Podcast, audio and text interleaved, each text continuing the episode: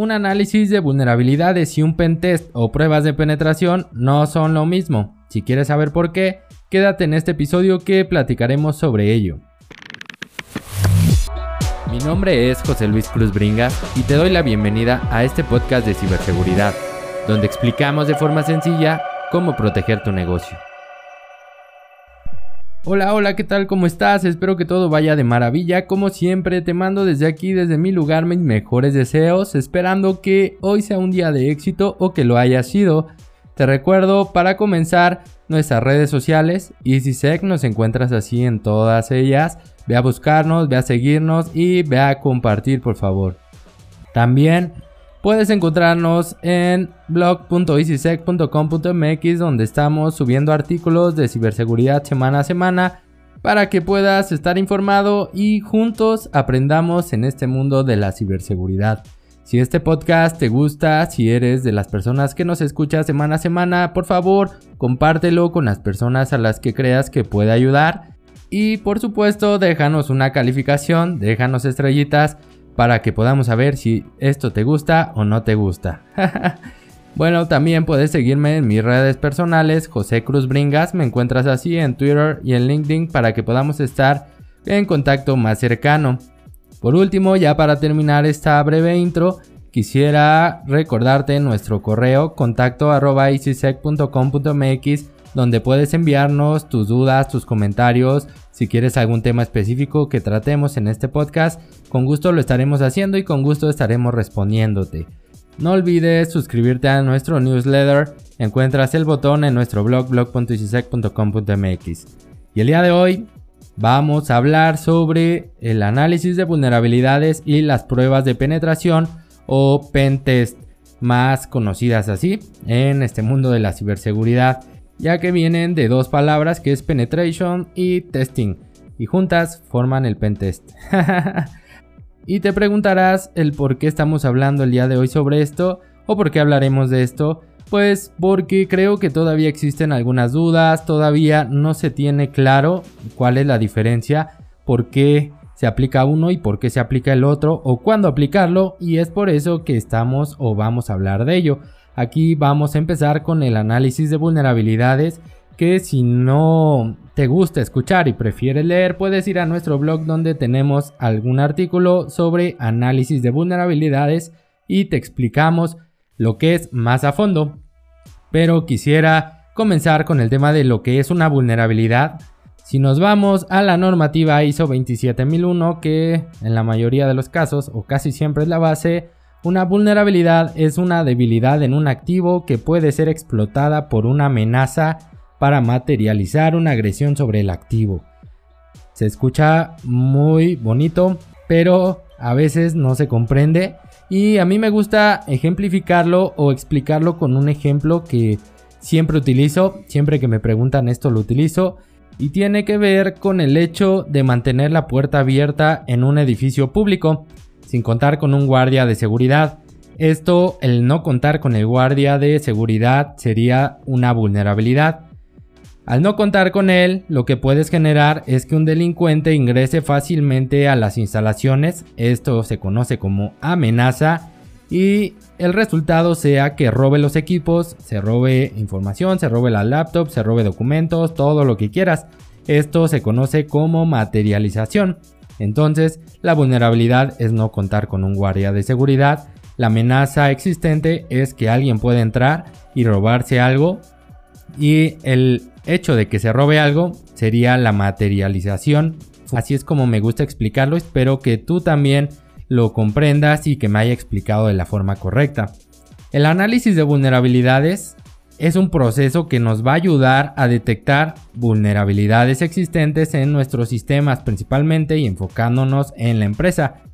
Esto te ayuda porque lo vas a detectar muy probablemente a tiempo antes de que pueda materializarse, antes de que esta amenaza se materialice, por lo que una realización de un análisis de vulnerabilidades te puede ayudar a generar un plan de acción para mejorar y generar un ecosistema de seguridad más robusto. Aquí se recomienda mucho realizarlo una o dos veces al año para que puedas estar al día en cuanto a vulnerabilidades, para que puedas saber qué pasa, qué sucede, si lo que realizaste para cubrir esas vulnerabilidades funcionó y ya no están más. Pero sabemos que constantemente van a surgir nuevas vulnerabilidades, por lo que deberías de estar realizando este análisis una o dos veces al año. Asimismo, el tener claras las vulnerabilidades, al tener todo esto claro, vamos a poder llevar a cabo un monitoreo sobre las mismas para poder detectar y actuar en caso de que algún atacante quiera explotarlas. El monitoreo aquí también es muy importante, juega un papel bastante importante porque vamos a monitorear todas esas vulnerabilidades para posiblemente detectar alguna actividad sospechosa y poder actuar a tiempo. Si no sabes lo que es actividad sospechosa o monitoreo, en otros episodios hemos hablado de esto, por favor ve a escucharlos. Y si no, también en nuestro blog blog.icisec.com.mx tenemos artículos que hablan de ello. Al final, nuestro reporte, el reporte que nos entrega el especialista de vulnerabilidades, el especialista de ciberseguridad, nos va a ayudar también a dar seguimiento a las actividades que se necesitan realizar para cubrir esas vulnerabilidades llevando a cabo tu plan de remediación donde se indica el tiempo y las actividades para poder cubrir esos huecos de seguridad. Eso es un hueco de seguridad. Y ahora vamos a hablar de lo que es el pentest o pruebas de penetración. No debemos de confundir estos términos que constantemente se confunden y hay muchas dudas al respecto de ello. Si bien es cierto, las pruebas de penetración normalmente parten de un análisis de vulnerabilidades, pero no significa que sean lo mismo. Hay diferencias. Para realizar un pentest, generalmente siempre debe de hacer primero un análisis de vulnerabilidades, porque para explotar esas vulnerabilidades necesitas saber que existen. Si no y avientas ataques, pues de nada va a servir, vas a perder el tiempo. Por eso es que primero siempre toda metodología de Pentest lleva un análisis de vulnerabilidades para poder enumerarlas, para poder saber cuáles son explotables, cuáles no, y con el Pentest corroborarlo. Un análisis de vulnerabilidades se va a encargar de detectar, de listar, analizar y priorizar todas las vulnerabilidades que se detecten, mientras que las pruebas de penetración van a estar enfocadas en intentar explotar dichas vulnerabilidades con el objetivo de descubrir qué tan críticas son y hasta dónde podría afectar a la organización si un delincuente llegara a realizar este ataque de forma exitosa. Realizar el pentest con regularidad también es necesario en las empresas para que puedan llevar una correcta gestión en cuanto a riesgos de seguridad y como una medida preventiva de los mismos.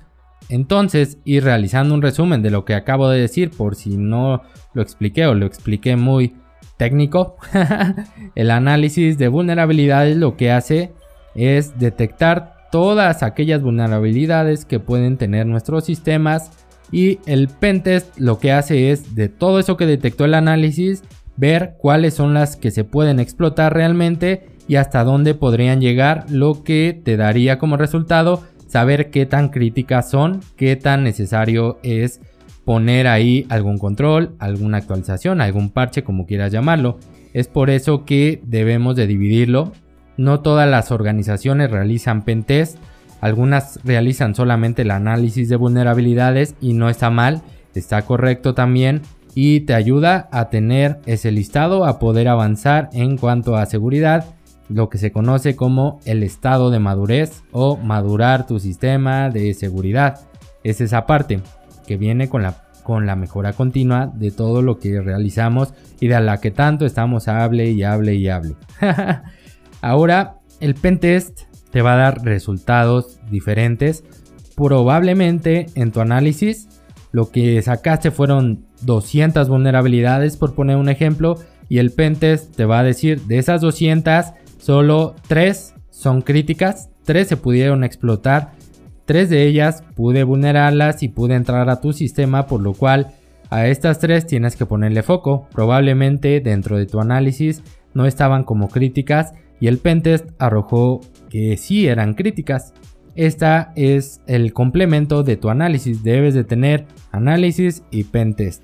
Las dos se complementan para entregarte una información más completa, una información que te puede ayudar muchísimo más que solo el análisis. es muy importante que tengas esto en cuenta para cuando tengas que realizarlo en tu organización, sepas de qué te están hablando, cuando o qué vas a cotizar, qué vas a solicitar en cuanto a los servicios que quieres contratar o si internamente tienes alguna persona, algún especialista que realiza estas pruebas, que tú sepas qué es lo que vas a pedir y cómo lo vas a pedir.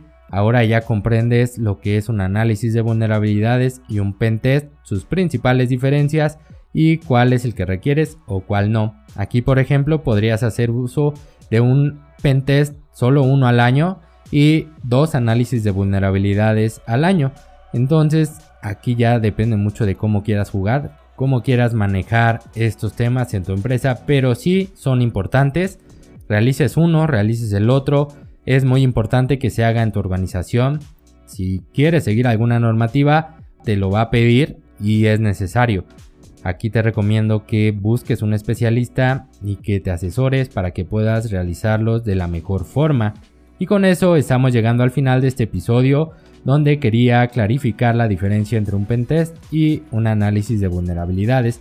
Espero haberme explicado de la forma correcta y te recuerdo nuevamente nuestras redes sociales y si sé que MX nos encuentras así en todas ellas, por favor ve a seguirnos, ve a darle like, a compartir y déjanos tus comentarios.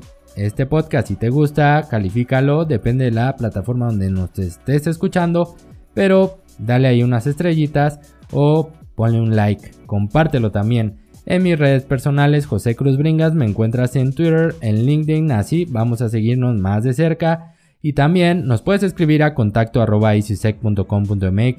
Si quieres aprender un poco más en conjunto con nosotros sobre ciberseguridad, puedes visitar nuestro blog blog.easysec.com.mx y suscribirte a nuestro newsletter. Ahí está el botoncito en la parte derecha de la página para que semana a semana recibas actualizaciones de todo lo que estamos escribiendo y los artículos nuevos que estamos publicando ahí. Y con eso llegamos al final del episodio del día de hoy. Te agradezco mucho por haber llegado hasta este punto y te recuerdo que la siguiente semana tenemos una cita para escucharnos nuevamente en este tu podcast que estamos haciendo para ti y por ti. que tengas un excelente día, nos vemos la próxima.